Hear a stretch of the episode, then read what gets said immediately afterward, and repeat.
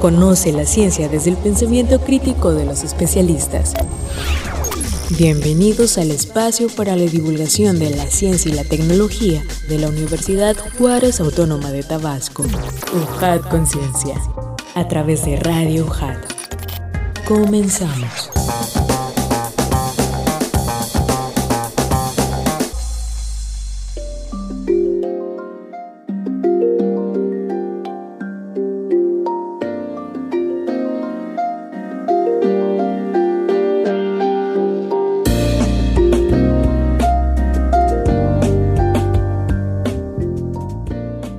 ¿Qué tal amigos? ¿Cómo están? Bienvenidos sean una vez más a este su programa UJAT Conciencia, este espacio de divulgación científica y tecnológica de la Universidad Juárez Autónoma de Tabasco. Sean bienvenidos al conocimiento científico que se genera a través de Radio UJAT 107.3 FM Voz Universitaria. Y también les le mandamos un fuerte abrazo a quienes nos escuchan en internet en radio.ujat.mx. Estamos transmitiendo desde nuestra ubicación en Avenida Universidad sin número, zona de la cultura Colonia Magisterial Villahermosa, Centro Tabasco, código postal 86040. Nuestras siglas XHUJAT.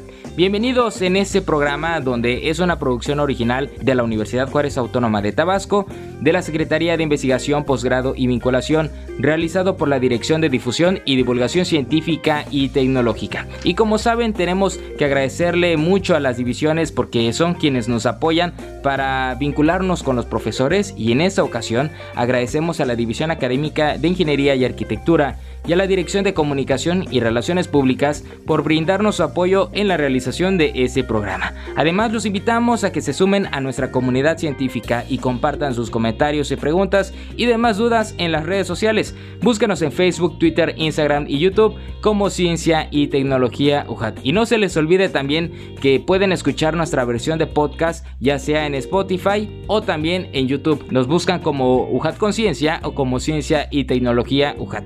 Antes de continuar amigos, vamos a escuchar la siguiente información y ahorita regresamos que tenemos un invitado de lujo.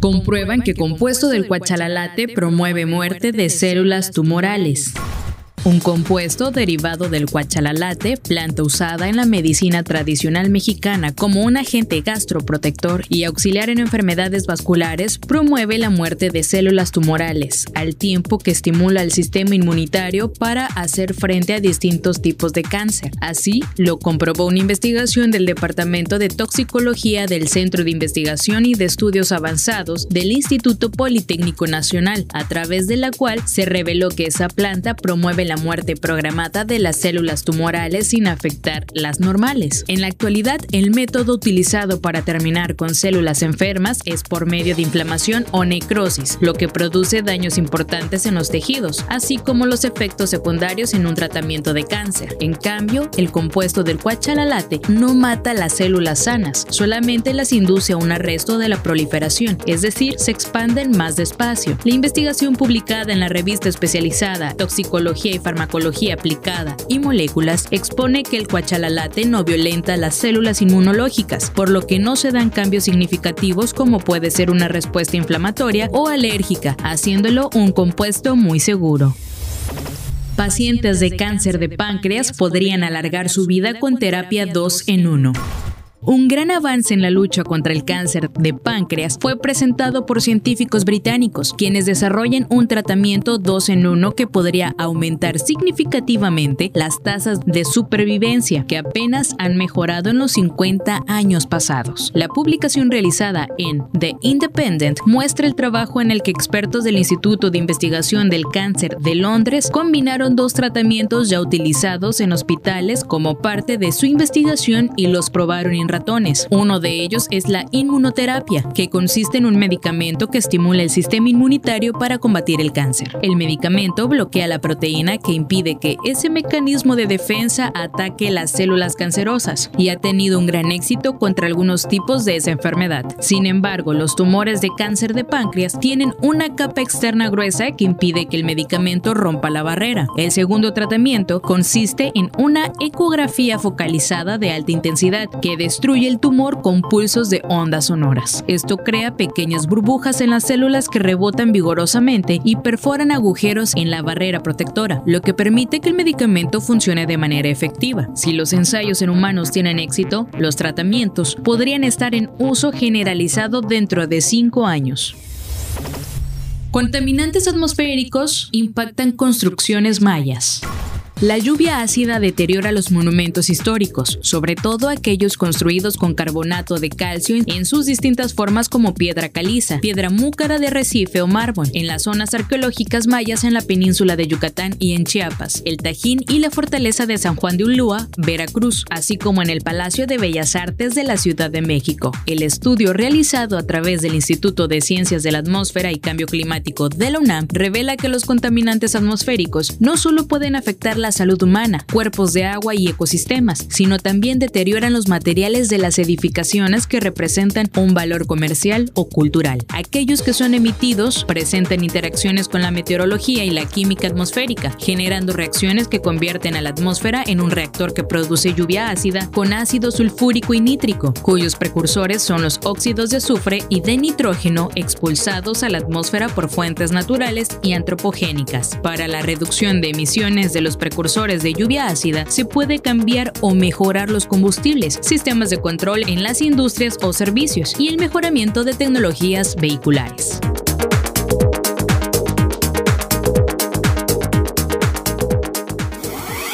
Encuentra más contenido en redes sociales. Síguenos en Facebook, Twitter y YouTube como Ciencia y Tecnología UJAT. Efemérides científicas. El 7 de febrero de 1932 nacieron oficialmente los neutrones. En un artículo publicado en la revista Nature, el físico británico James Chadwick denomina por primera vez neutrones a unas partículas sin carga eléctrica que había descubierto en el núcleo de los átomos. La existencia de los neutrones había sido profetizada 12 años antes por Ernest Rutherford. El 8 de febrero de 1957 falleció el matemático John von Neumann. Este matemático húngaro, que había nacido en 1903, realizó grandes contribuciones a la física cuántica, la meteorología y las ciencias computacionales. Von Neumann inventó la teoría de juegos, una rama de las matemáticas centrada en la estrategia que aún hoy en día es muy utilizada en la economía y en las academias militares. Participó en el desarrollo de la bomba de hidrógeno y fue uno de los pioneros en el desarrollo de los sistemas lógicos utilizados por los primeros ordenadores. El 11 de febrero celebramos el Día Internacional de la Mujer y la Niña en la Ciencia. En 2016, la Asamblea General de las Naciones Unidas decidió proclamarlo este día con el propósito de lograr el acceso y la participación plena y equitativa en la ciencia, así como lograr la igualdad de género y el empoderamiento de las mujeres y las niñas. Este mismo día, pero de 1847, nació Thomas Alva Edison. A lo largo de su vida, este genial investigador estadounidense patentó conjuntamente o en solitario 1099 inventos, muchos de los cuales han servido para configurar el mundo tal como como lo conocemos hoy. En 1982 desarrolló e instaló la primera gran central eléctrica del mundo en Nueva York. Edison, que en 1928 recibió la medalla de oro del Congreso de Estados Unidos por el desarrollo de inventos que han revolucionado la civilización, falleció el 18 de octubre de 1931 y el 12 de octubre de 1809 nació Charles Darwin, naturalista británico que sentó las bases de la moderna teoría evolutiva al plantear el concepto de que todas las formas de vida se han desarrollado a través de un proceso de selección natural.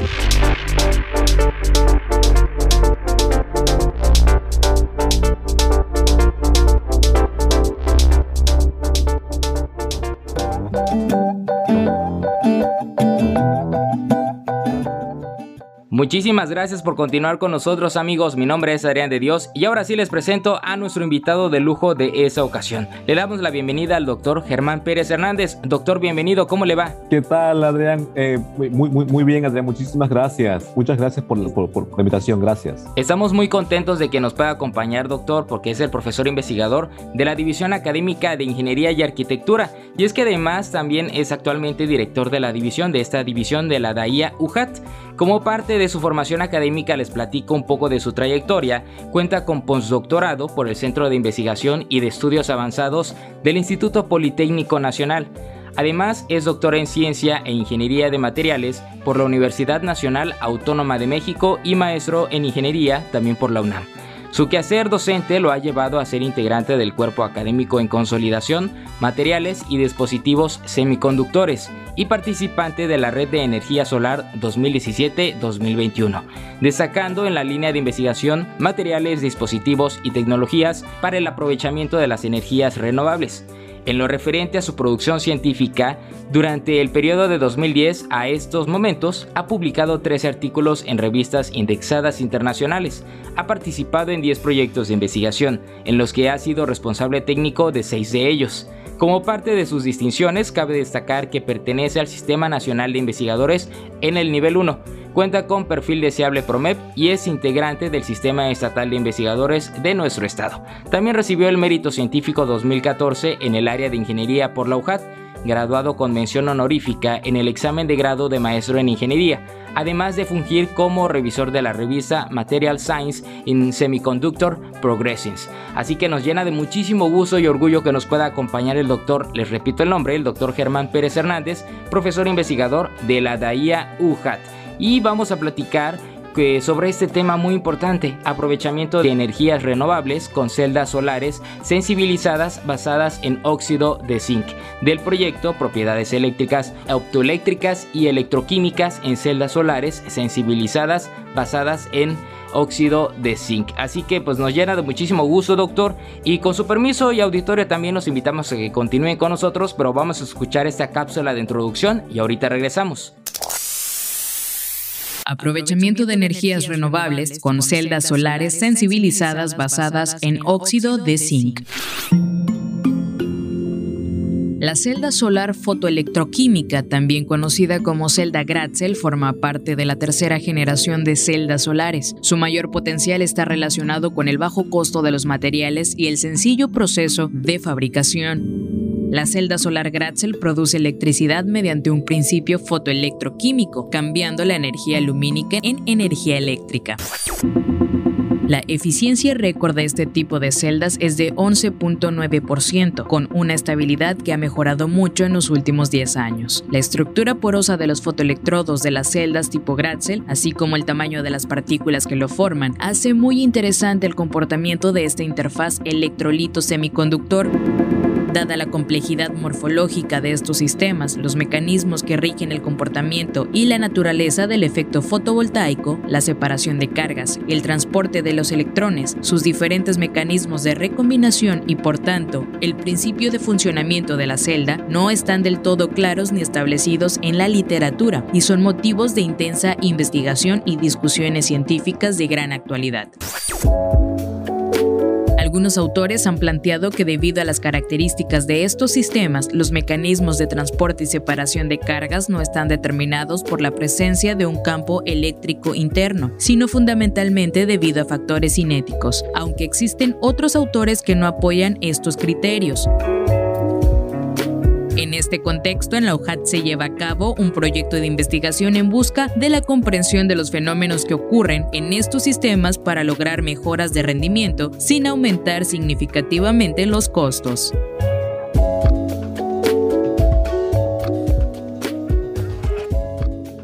Un tema bastante interesante y muy complejo para muchas personas, podríamos pensar, doctor. Platíquenos pues de estos términos tan importantes, pero pues vamos a iniciar desde el interés, de por qué surge el interés de desarrollar este tema. Adelante, doctor. Eh, sí, sí, sí, Adrián, muchísimas gracias, Adrián. Eh, en particular, Adrián, estamos viviendo una situación sumamente compleja en el mundo, en el país, en el cual requerimos tomar medidas necesarias para que eh, podamos ah, eh, apoyar a la parte ambiental. Y creo que una de las formas de cómo apoyar a la parte ambiental de manera integral es generando energía por, por formas alternas.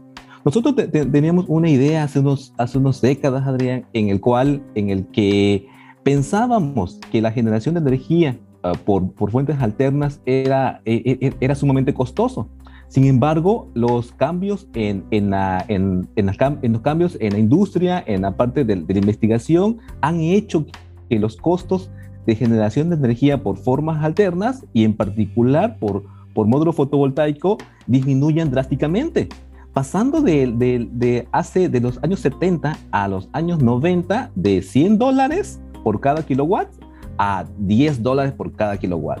De los años 90 a los 2000 pasaron de 10 dólares al 2010, perdón, pasaron a dólar por cada kilowatt, que todavía estaba, todavía este costo eh, no se comparaba con los costos de generación por los medios convencionales. Sin embargo, eh, al hacer todavía ajustes e investigaciones recientes, permitieron que los costos de generación por, por formas, eh, por formas alternas usando los sistemas fotovoltaicos regularmente está en el, está en el, en el orden de 50 centavos por cada dólar. Es decir, que estos costos ya son costos eh, comparados con, la, con los costos de generación por formas convencionales que, en el cual utilizan las, las fuentes que, que, que, que no son renovables.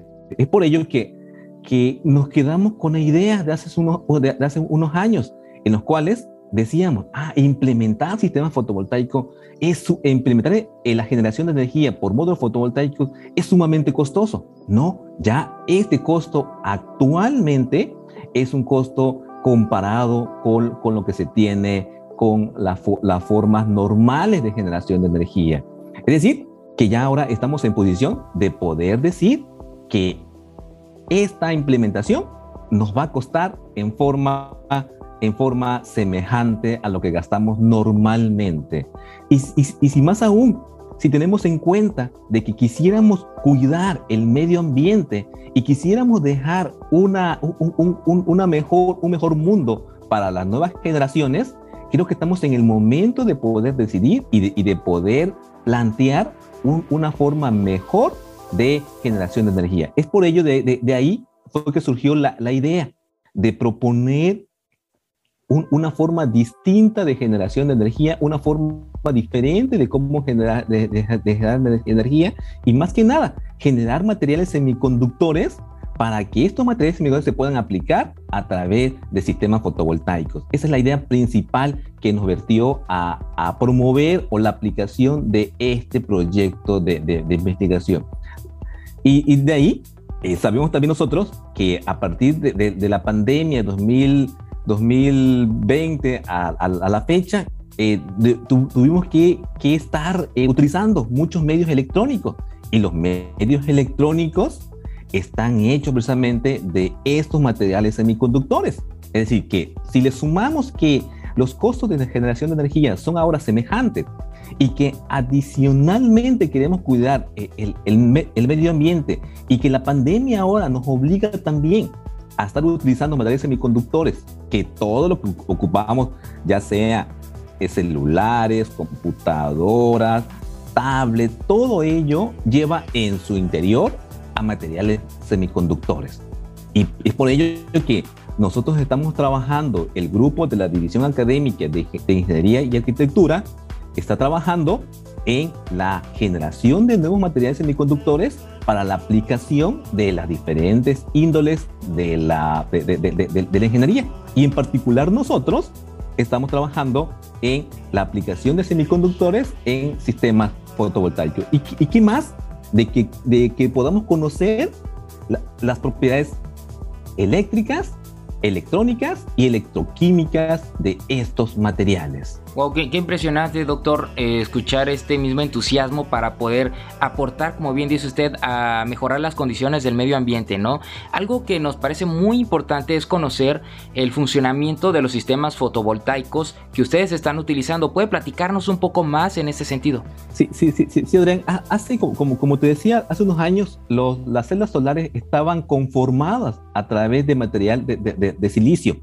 Este material de silicio eh, para que podamos aplicarlo en semiconductores se, requería un proceso de purificación y este proceso de, purificación implicaba un procedimiento sumamente costoso en la que para que se llevara a ser puro, entonces se, requería del orden de 1400 grados Celsius, es decir, una temperatura sumamente alta, lo que traía que al final el, el, el módulo fotovoltaico tuviera un costo alto conforme, pasaron los años, se implementaron otro tipo de técnicas. La técnica siguiente de, que, que, utilizaron los científicos de, esa época es hacer materiales de película delgada. Y cuando llamamos de película delgada, es que en el primer caso, los módulos fotovoltaicos, el espesor de los módulos del material que absorbe la radiación solar y la transforma en energía eléctrica era del orden de unos milímetros. Y cuando pasamos a, a película delgada, implicaba pasar a unos micrómetros. Y para que tengamos una idea entre micra y entre milímetros y micra, es una, es una capa sumamente delgada de material, lo que implicaba ahorro de material. Y si implica ahorro de material, por consiguiente, implica también un, una disminución en los costos. Pero eh, disminuyeron los costos, pero esta película delgada, muchos de los materiales que se ocupaban eran, e, e, eran escasos. Y al ser escasos, pues la, el tiempo de vida de los módulos, la proyección de, de la generación de energía a través de usando película delgada era, era, muy corta. Por lo que es necesario trabajar en nuevos materiales, en, en nuevas rutas de generación de, de materiales que nos permitan también conocer o aprovechar la absorción de la energía solar, energía solar y generarla en energía eléctrica. Y nosotros eh, trabajamos en semiconductores de la, de la llamada tercera generación. La primera fue con silicio, la segunda fue a través de película delgada y nosotros con la tercera generación a través de usando materiales que son sumamente eh, accesibles, de bajo costo y que al mismo tiempo se pueden utilizar, tienen, tienen una manera adecuada de cómo interaccionar con, con, con, con, los humanos. Es decir, es, es, decir, de que no nos hacen daño. Este, dentro de ellos ocupamos el óxido de zinc, que el óxido de zinc es, es un material que se ocupa también en la estética, que también se ocupa para los niños, en los cuales eh, se puede, la, la, la, las rosaduras en, en, la piel, nos colocamos óxido de zinc y también regenera la piel. Y nosotros, para la absorción o para la combinación de con otros factores que pueda transformar la energía, la energía solar en energía eléctrica, Adrián. Híjole, doctor, qué, qué, interesante y qué innovación también que ustedes encuentren en esta, pues en esta tercera generación de estos materiales y con qué, cómo los fusionan ustedes para poder eh, eh, obtener las mejor, los mejores beneficios de, esta, de estos compuestos, de estos semiconductores, doctor. Primeramente, el, primer beneficio es que podemos generar materiales en los cuales se puedan aplicar a las diferentes índoles. En particular, nosotros lo ocupamos para la generación de energía, de, de energía solar y energía eléctrica, pero que también adicionalmente lo podemos utilizar para que se pueda descontaminar agua. Es decir, a través de otro tipo de procesos, podemos ocupar a este material óxido de zinc y al mismo tiempo estar descontaminando la, la gran cantidad de líquido que sabemos que está contaminada. También la podemos utilizar para, esa, para, para, para ese proceso. Y, y, también, este, al usar un, un material que es, que, que, que, es amigable con los humanos, con el medio ambiente, estamos, también estamos aprovechando que el costo de generación o el costo de la aplicación va a ser menor. Es decir, que usamos a un material que tiene muchas aplicaciones como la estética, como la descontaminación de agua, como la generación de energía o para otros fines, que en, en particular el óxido de zinc tiene una gama muy, muy amplia de aplicaciones. Es por ello que, que, que, no solamente aquí con nosotros estamos, estamos utilizando a este material para una aplicación específica. Aquí en, en la división académica de Ingeniería y Arquitectura hay otros grupos de, científicos que están utilizando este material para, para, para, otras aplicaciones. Muy, muy interesante, doctor. Y venía platicándonos, doctor, sobre el trabajo que realizan en su división, en su cuerpo académico y también con otros colegas, que es importante para conocer las propiedades de estos, de estos elementos. ¿Puede platicarnos también el quehacer de los demás? Por supuesto que sí, Adrián. Este, un, uno de los puntos, Adrián, que, que, me, que me faltó eh, com, com, comentar que la, eh, este tipo de, de celdas que estamos trabajando en el proyecto que nos está financiando el Consejo Nacional de Ciencia y Tecnología, eh, es un proyecto a través de, una, de la implementación de celdas solares sensibilizadas, que, que también reciben el nombre como celdas tipo Grexel, que es debido a que el primer autor en 1990 implementó esta tecnología de cómo, de cómo agrupar los, los, diferentes elementos y generar la, generar la transformación de energía solar a energía eh, eléctrica. Y y la, la, primera, la, la, primera, el primer material que se usó en ese entonces, de la, ya de la tercera generación, fue eh, el, el, óxido de, de, titanio. El óxido de, titanio que también se ocupa para otras aplicaciones y que también aquí en la división está trabajando otro grupo de personas con este material para otras aplicaciones, ya que este material, el óxido de titanio, tiene propiedades semejantes al, al, al óxido de zinc es decir, si lo ponemos dentro de un esquema de, que, de qué material semiconductor es mejor comparado, podemos decir que el óxido de zinc tiene mejores propiedades eléctricas. ¿Y, y, para qué nos puede servir las propiedades eléctricas? Regularmente la generación de energía se lleva a cabo con, un material que pueda transferir en forma correcta a los electrones o al movimiento de la carga, a la corriente. Entonces, entre más, entre mejor tenga, entre mejor sean sus propiedades eléctricas, pues también se va a poder ocupar mejor para la generación de energía. Es posible que para una aplicación en específica se requiera que el material sea de mejores propiedades eléctricas y, para, que, y, para otras propiedades, ya sea para, para, para, estar absorbiendo gas, por ejemplo, o, o para hacer sensores de gas, quizás quisiéramos que no fuera mejor, que, que no tuviera tan buenas propiedades eléctricas. Por, eso es que es, importante conocer en específico el comportamiento de ciertos materiales, ya que si podemos conocer el comportamiento, nosotros podemos decir que la podemos ocupar para una aplicación específica o, en su caso, para otra aplicación en específica. Es por ello que nosotros no, nos centramos específicamente a conocer sus propiedades eléctricas a conocer sus propiedades optoelectrónicas para la aplicación en, para otros fines y las propiedades electroquímicas. Y así podemos barrer, una, podemos barrer una gran gama de aplicaciones. Es, por ello que, que, que, este proyecto está centrado en este, en este grupo de materiales. Pero también en, en nuestro cuerpo académico estamos trabajando no, no, no, no solamente en esa parte, también estamos trabajando en, en unas aplicaciones diferentes, como la, la, la, como, la transformación de energía, de energía solar en energía térmica para el secado de productos. vemos que existen ciertas temporadas este, en, en las cuales eh, tenemos muchos productos, como por ejemplo mango. Ah, hay, hay, hay, un periodo del año en el cual hasta se desperdicia mango. Y nosotros podíamos ocupar o tener durante todo el año este producto si lo logramos almacenar y conservar. ¿Y qué mejor que lo podamos almacenar y, y conservar sin que haya otro costo adicional?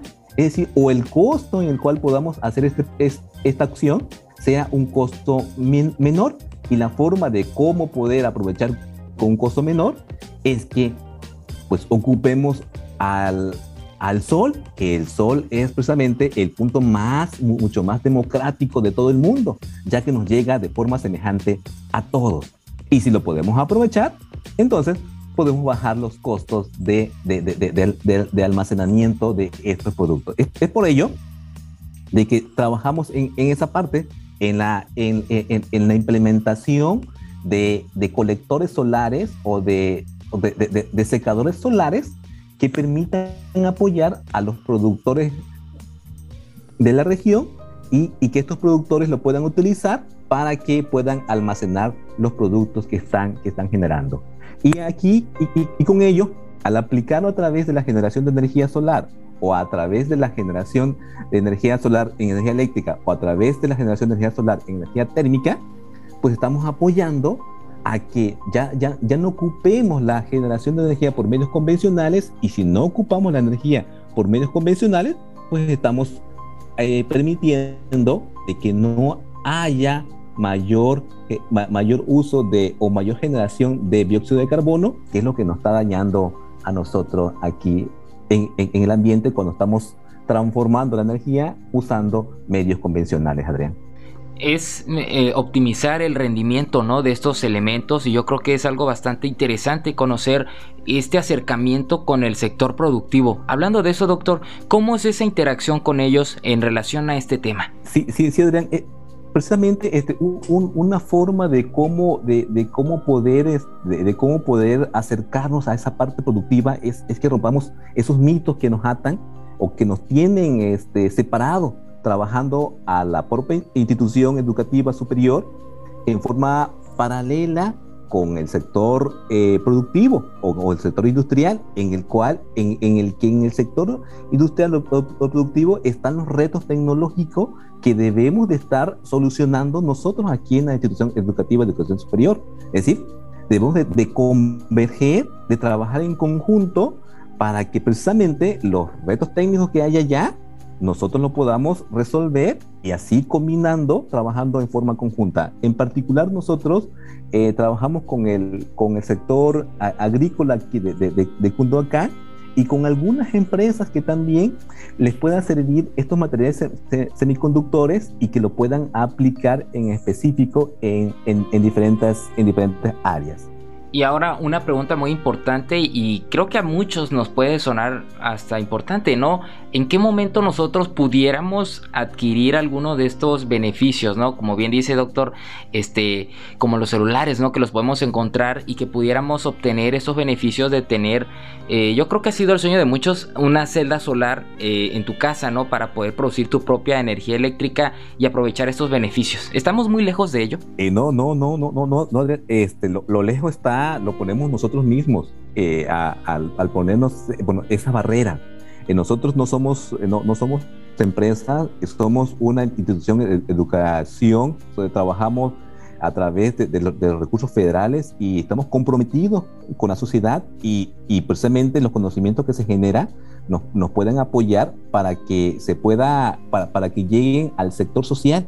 Y con gusto, si alguno de, de la comunidad quisiera tener un conocimiento mayor o quisiera aplicar, nosotros con gusto podemos eh, darle asesoría técnica para que, para, que pudiera tomar una mejor decisión y así eh, cuando se implemente la generación de energía por otras formas, ya sea por secadores solares, porque todos tenemos azotea, podemos colocar un, a, nuestro secador solar y ahí utilizarlo para otras aplicaciones o aplicar, eh, colocar este, un, un, módulo fotovoltaico y este módulo fotovoltaico nos permita generación de, energía y nosotros utilizando como sistema de emergencia, por ejemplo.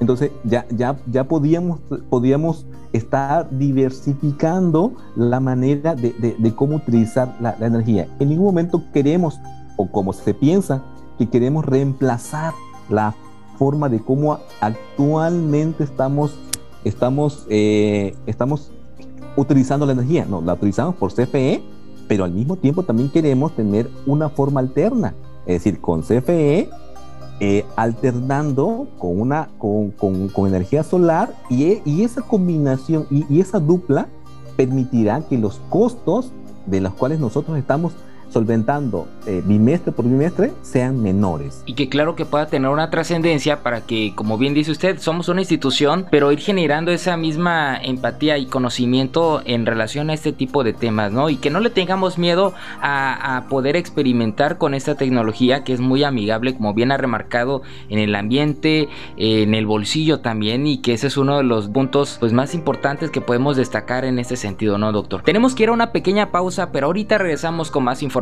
esto es UJAT Conciencia. Chispas científicas. Energías renovables en México.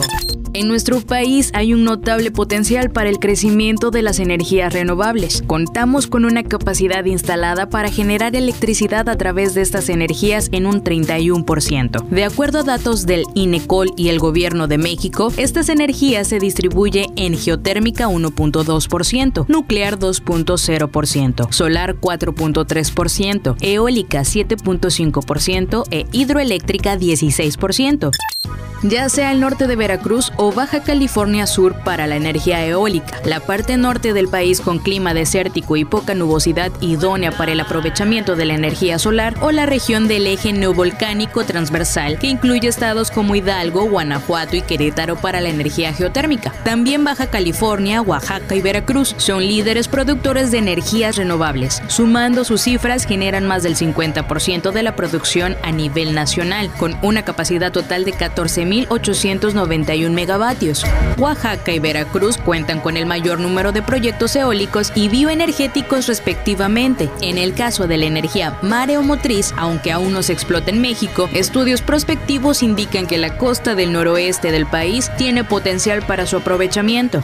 En suma, el cambio paulatino a energías renovables representa una oportunidad para el aprovechamiento de nuestros recursos naturales de forma sustentable y amigable con el ambiente, además de permitir un cambio en nuestros hábitos de consumo que contribuyan a que esta transición llegue a todo el país.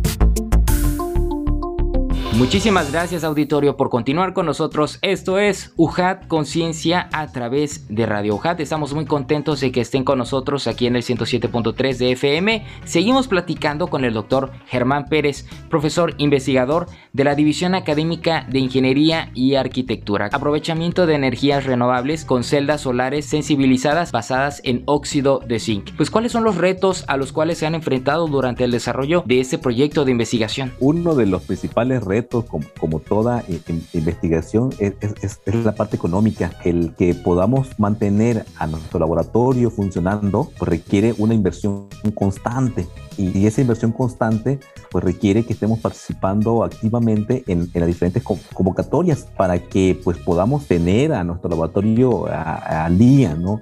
Y, en nuestro caso, bueno, no, no, nuestro cuerpo académico y, nuestro grupo de, investigación ha participado arduamente y nos hemos visto, beneficiados con diferentes proyectos del Consejo Nacional de Ciencia y Tecnología que, que podemos decir con certeza que, contamos con, nuestro laboratorio de primer mundo. Con, certeza podemos decir y, los invito a que, a, que nos visite para que miren que tenemos equipos de, de, de primera generación y únicos en, en la región. Eh, romper, este, Adrián, esa barrera, esa barrera de, contar con los equipos de de, de, vanguardia que nos permitan conocer propiedades específicas de los materiales, uno de los retos sumamente grande y que muchos de nuestros profesores están trabajando, pero, pero cada vez esos recursos son, son, son menores. Alcanzar esos recursos requiere competir a nivel nacional y por consiguiente la competencia pues es a veces dura, ¿no? Entonces, la, la, forma de cómo vencerla es que pues, nos, nos, nos dediquemos, nos concentremos, que sepamos claramente hacia qué punto vamos, hacia qué lugar, qué queremos hacer y para que dejemos algo para nuestras nuevas generaciones. Yo, yo aquí estoy convencido de que la forma de cómo podemos salir adelante es colocar lo que, más, lo, lo que más sabemos y lo que sabemos hacer seres es que concentrar, concentrarnos, tener disciplina y llegar a, la meta. Creo que un, reto específico es este, ese. otro reto, Adrián, es que eh, si ya mantenemos a nuestro laboratorio de, primer mundo y hemos recibido apoyo eh, por nuestro salario, por la descarga académica, por el CONACYT, por el, por el Consejo de Ciencia y Tecnología. Si ya recibimos e, ese apoyo, quisiéramos que, que el conocimiento que se está generando pudiera realmente impactar a una región. Así que que la sociedad mire que, que, que que tiene, que tiene muchísimo beneficio y que, y que ese beneficio nos puede llegar, no, nos puede llegar a todos. Creo que, que, que ese conocimiento al poder, al poder nosotros transferirlo hacia la, hacia la sociedad, yo creo que es uno de los retos mucho más importantes para que no se quede el conocimiento aquí en la división, sino que realmente llegue al sector que se necesita, que es precisamente la, la sociedad. Sí, bueno, también nosotros nos sumamos en ese entendido, doctor, porque es parte de la, de la misma divulgación científica, ¿no? En ese mismo sentido, ¿en qué etapa se encuentran en el desarrollo de este proyecto? Nosotros estamos trabajando en forma exhaustiva, tanto en que para que podamos mantener a, nuestro laboratorio estamos trabajando en forma constante, eh, enviando, enviando proyectos en, las diferentes convocatorias para que así este, pues mantengamos el hacer investigación, como te comentaba hace un, hace un momento, es un momento costoso. Por ejemplo, para que preparemos una celdita de laboratorio del de, orden de 2 centímetros cuadrados, pues requiere aproximadamente por cada experimento que realizamos, tiene un costo como de entre 3 mil, 5 mil pesos. Es decir, que es, eh, el, experimento es, costoso, pero se tiene que hacer. No, no, no, no, no, no, no, no nos podemos mantener rezagados porque, porque vemos que los países que, que, que están ahora, eh, que son ahora primer mundo, lo, lograron, lo, lograron alcanzar ese primer mundo porque, porque mejoraron su tecnología. Estamos nosotros en una buena posición ahora para que aprovechemos lo mejor de nosotros, podamos aprovechar lo mejor de nosotros y así generar la, la tecnología que nosotros queremos y que, y que estemos en condiciones para que nuestro presidente que está impulsando a, a, que México sea de primer mundo, seguramente la forma de cómo, de cómo sostenernos en, en, ese primer mundo será precisamente que estemos generando la ciencia y, y, la tecnología idónea que nos va a permitir eh, mantenernos en ese estatus y al mismo tiempo también formar a, a, a, esos profesionistas en estas áreas para que le demos mantenimiento y, y seguimiento y también resolver los retos técnicos que, que se están generando en las diferentes áreas, ya sea en el sector de los semiconductores, como, como, como, les mencioné, es, una, es, un, es un área sumamente grande. Es más, la, la producción de celulares en estos momentos bajó o, o incrementó de costo debido a que no había materiales semiconductores. Es decir, es algo, es algo que nosotros vemos que es, que, es, que es un reto tecnológico y si es un reto, pues debemos de, de, tomar a esos retos y, y, buscar una forma de cómo, de cómo poder resolver esas problemáticas.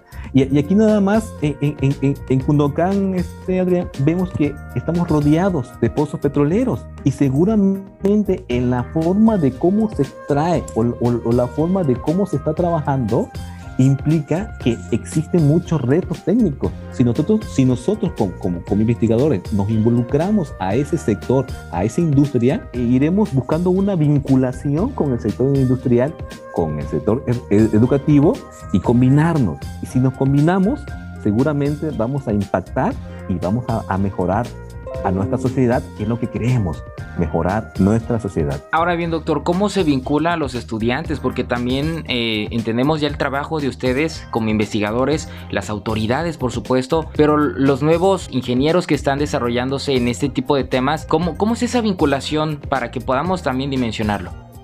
Sí, Adrián, aquí la institución cuenta con diferentes áreas de, vinculación y precisamente se está trabajando en forma eh, exhaustiva para que eh, nosotros aquí en, la división estemos formando ese recurso humano que, que, necesita, que necesitamos para que alcancemos el primer mundo. Yo, yo no veo, a, yo no veo a, ninguna sociedad sin ese, sin ese recurso humano, sin esos eh, fuchimanes o sin esas personas que no tengan los conocimientos para poder resolver retos técnicos. a, a través de, la dirección de vinculación se trabaja en forma, en forma este, correcta y, pues intentar convencer a las empresas que tenemos al conocimiento científico, tenemos la, la, infraestructura científica y tenemos también a esos profesores, a, a, ese recurso humano sofisticado con, con, con, con, mucha calidad académica, con mucha calidad científica que nos va a permitir pues utilizar a esa infraestructura a través de los retos técnicos de, de, la empresa y poder resolverlo. Y nosotros también pues formar a esas nuevas generaciones y seguramente van a estar también involucradas en esa vinculación que se está iniciando con, los diferentes sectores. Y hablando ahora sí desde la perspectiva de ser humano, de usted doctor como, como persona y de nosotros como ciudadanos, ¿qué responsabilidad tenemos para abonar en ese sentido del, del desarrollo tecnológico en la materia que usted está abordando en, este, en esta charla? La primera, Adrián, es que pongamos todo nuestro esfuerzo desde la formación de los recursos humanos que vamos a cambiar la, sociedad si nosotros ah, colocamos, hacemos nuestro mejor esfuerzo, nuestra mejor disciplina para que apoyemos en la formación de, recursos humanos y al mismo tiempo generar conocimiento científico que se pueda aplicar, que se pueda, que se pueda, que nos pueda apoyar en, en, la solución de, problemáticas. Hay, hay, una gran gama de, problemáticas, Adrián, en, en, las que podemos eh, trabajar y quitarnos esos estigmas que, que nada más estamos aquí en la parte educativa, ¿no? Es también la parte educativa asociada con el sector productivo y, y como te he mencionado, buscar esa, es, esa combinación. Y creo que eso es uno de los retos eh, técnicos o tecnológicos que tenemos que, que, que, realizar nosotros como, como persona para que podamos formar a una mejor sociedad. Estamos llegando ya a la parte final del programa y ha sido muy pero muy interesante, muy enriquecedor todo lo que nos ha aportado. ¿Hay algo más que desee agregar antes de que nos vayamos despidiendo ya? Eh, sí, sí, sí, sí, Adrián, pues que de, de, de, de, invitarlos que aquí en la División Académica de Ingeniería y Arquitectura tienen, su, tienen su casa, tienen, al, tienen, a, su, a su laboratorio de primer mundo que, que pueden visitar y, que pueden conocer, eh, pues nosotros aquí mantenemos los lazos abiertos. En la división eh, contamos con cinco programas educativos, ingeniería eléctrica, eh, ingeniería mecánica eléctrica, ingeniería química, ingeniería civil, arquitectura, y, que, y, y, todos estos cinco programas educativos tienen aplicación directa con el sector industrial. Entonces, aquí estamos abiertos y principalmente en, en, en nuestro laboratorio para que puedan conocer los equipos de, primer mundo y pues que, que, miren que no estamos tan alejados, estamos a un paso, a, a solo un paso de estar en el primer mundo.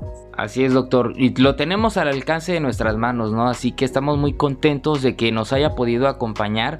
Realmente ha sido eh, algo muy gratificante escucharlo y sobre todo en su agenda que tiene muchas actividades. Agradecemos el, hacerse este espacio para compartir su conocimiento y su perspectiva, ¿no? Muchísimas gracias, doctor. ok, a ustedes, muchísimas gracias a ustedes, muchísimas gracias a todos. Gracias, auditorio, también por habernos acompañado. Y les recuerdo el nombre de nuestro invitado, el doctor Germán Pérez Hernández, profesor investigador de la División Académica de Ingeniería y Arquitectura. Y platicamos sobre este tema tan importante, aprovechamiento de energías renovables con celdas solares sensibilizadas basadas en óxido de zinc. Agradecemos a la División Académica de Ingeniería y Arquitectura y a la Dirección de Comunicación y Relaciones Públicas por brindarnos su apoyo en la realización de este programa y de parte del equipo de producción de la Universidad Juárez Autónoma de Tabasco a través de la Secretaría de Investigación posgrado y vinculación y la Dirección de Difusión y Divulgación Científica y Tecnológica. Les damos las gracias por habernos sintonizado o escuchado una vez más en este su programa UJAT Conciencia. Soy Adrián de Dios y recuerden, UJAT, estudio en la duda, acción en la fe.